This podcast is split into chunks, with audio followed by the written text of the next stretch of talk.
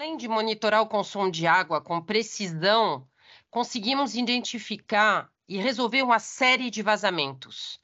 É, eu tenho um exemplo, é, um dele desperdiçava cerca de 120 mil litros de água por dia, o que representava um custo de aproximadamente 60 mil reais por mês.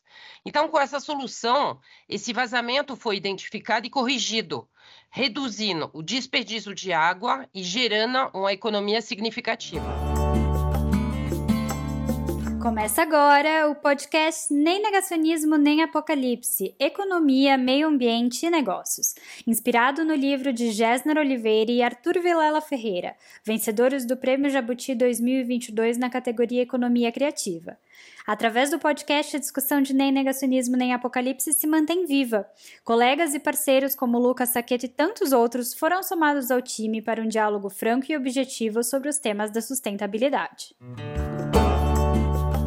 Nem Negacionismo Nem Apocalipse, nosso podcast semanal sobre economia, meio ambiente e negócios, continua com a temporada especial Prêmio ESG Grupo Tribuna. E dessa vez temos a honra de receber a convidada Beatriz Dupuy, que é gerente executiva de comunicação corporativa e sustentabilidade ESG da Santos Brasil. Beatriz possui sólida carreira internacional nas áreas de comunicação interna, externa, marketing e sustentabilidade, atuando em posições estratégicas e de liderança executiva em empresas multinacionais, como Terrios, Veolia e Orange. A Santos Brasil foi vencedora do Prêmio ESG Grupo Tribuna na categoria Projetos Privados, com o case Telemetria da Água. Beatriz, eu quero te agradecer pela participação aqui no nosso podcast e parabenizar vocês pela vitória na categoria de projetos privados. E para começar, eu quero saber um pouco sobre o que, que é esse projeto de telemetria da água. Eu já sei que ele tem um pouco a ver com um episódio que a gente publicou recentemente, que foi uma conversa com a gerente de marketing da empresa Green 4T, a Roberta Cipoloni Tisso, que eles também trabalham com internet das coisas, dentre outros assuntos. Então, a gente sabe que tem uma relação aí com esse projeto de vocês. Se você puder nos contar um pouco sobre o que, que ele é e também qual que foi a motivação de vocês para criar esse projeto. Olá, Gabriela, muito obrigado pelo convite. É, vamos falar um pouquinho de telemetria, como você falou, é um tema muito interessante. É, a Santos Brasil, na verdade, precisava monitorar, monitorar o seu consumo de água em diversos setores da companhia. E a gente tinha um grande desafio, era de implementar uma solução sem fio capaz de superar o obstáculo físico, é, como containers e longas distâncias. Então, a gente resolveu utilizar equipamentos de telemetria é, para contar pulsos de hidrômetros com saída pulsada, é, que foram instalados em vários locais do terminal. Graças a essa tecnologia de monitoramento sem fio, a cada litro de água consumido, um dispositivo envia a informação em tempo real nos nossos celulares. É informação na palma da mão, né? E assim é, passamos a ter um controle preciso do consumo de água por setor. Beatriz, é, bom, a gente sabe que através da tecnologia que vocês desenvolveram nesse projeto, a gente consegue parametrizar alertas para qualquer tipo de, de comportamento e consumo atípico, né, para identificar isso imediatamente. É, como isso tem impactado em termos práticos a Santos Brasil e como você acha que esse projeto poderia beneficiar outras empresas? Isso, Arthur. É, além de monitorar o consumo de água com precisão, conseguimos identificar e resolver uma série de vazamentos. É, eu tenho um exemplo, é, um dele desperdiçava cerca de 120 mil litros de água por dia, o que representava um custo de aproximadamente 60 mil reais por mês. Então, com essa solução, esse vazamento foi identificado e corrigido, reduzindo o desperdício de água e gerando uma economia significativa. É muito interessante esse projeto, Beatriz. A gente aqui da, da Go Associados é, divulgou, junto com o Instituto Trata Brasil, um, um estudo é, que estima que o Brasil perde 8 mil, o equivalente, né, 8 mil piscinas olímpicas por dia em água tratada. Então, acho que iniciativas de como essa da Santos Brasil, que foi premiada, é, de, enfim, é, ter conter o desperdício, que é um outro jeito da gente também jogar água fora, quando a gente tem mais de 30 milhões de pessoas no Brasil sem acesso à água tratada, é de fato uma iniciativa que a gente deve é, observar, premiar e incentivar, né? Espero que mais empresas tenham essa responsabilidade e esse compromisso ESG que a Santos Brasil demonstrou ter.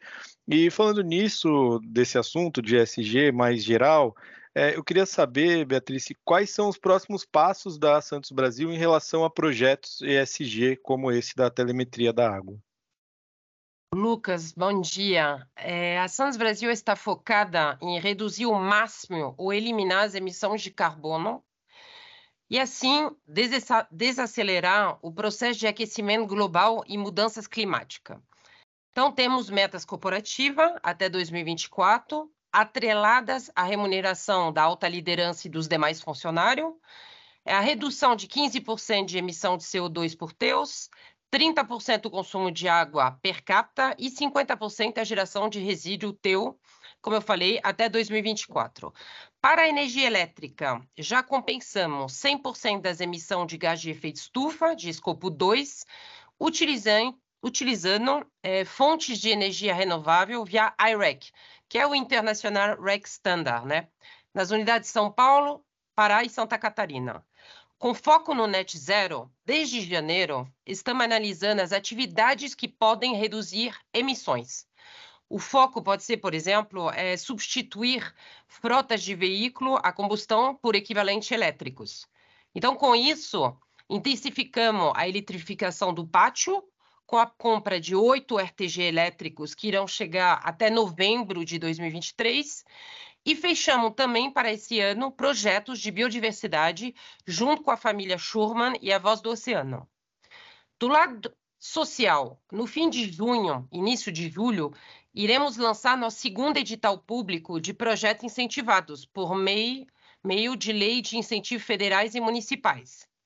Só esse ano, apoiamos 41 projetos focados em cultura, educação e esporte. E quando a gente fala de governança, continuamos a adoção de boas práticas de governança corporativa. Em 2022, criamos a área de planejamento estratégico para otimizar e promover maior eficiência no desdobramento da estratégia definida pelo Conselho de Administração para toda a companhia. Então, a gente criou no período o Comitê de Auditoria, de Gente e de M&A, que é Mergers and Acquisition. Beatriz, qual efeito o primeiro lugar na categoria dos projetos privados do prêmio ESG Grupo Tribuna teve sobre a equipe envolvida no projeto? Como foi a repercussão do prêmio dentro da Santos Brasil? E você poderia falar um pouquinho para a gente a sua análise sobre essa iniciativa do Grupo Tribuna? O prêmio foi é, um é, reconhecimento é, de todos os esforços de vários setores da Indação do Brasil para ampliar as melhores práticas ambiental dentro da nossa empresa, né? para mim, esse prêmio da tribuna é essencial, pois eles, ele reconhece as melhores práticas ambientais e amplia o seu alcance e, com certeza, promove o engajamento de novas empresas e instituição. E isso eu acho que é o ponto mais é, excelente desse prêmio. É esse engajamento de novas empresas que vê, na verdade, o resultado de algumas práticas é, ambientais feito por umas empresas e que traz isso dentro da sua empresa ou mesmo dentro das instituições. Perfeito, Beatriz. A gente quer deixar aqui mais uma vez os nossos parabéns para vocês, toda a equipe da Santos Brasil envolvida nesse projeto, que, como o. Lucas ah. falou, é muito importante né, que empresas do porte de vocês tenham essas iniciativas. A gente vê que vocês não só, vocês até concorreram com outro projeto também no Prêmio Tribuna, então é muito importante que vocês continuem trabalhando nisso e a gente quer parabenizar aí por eh, terem vencido a categoria dos projetos privados no Prêmio Tribuna e que vocês possam participar dos próximos eventos é, com outros projetos tão bacanas quanto esse. Muito obrigada pela sua participação aqui no podcast. Obrigada pelo convite. Ótima tarde para todos. Este foi o podcast Nem Negacionismo, Nem Apocalipse. Obrigada pela audiência e até a próxima.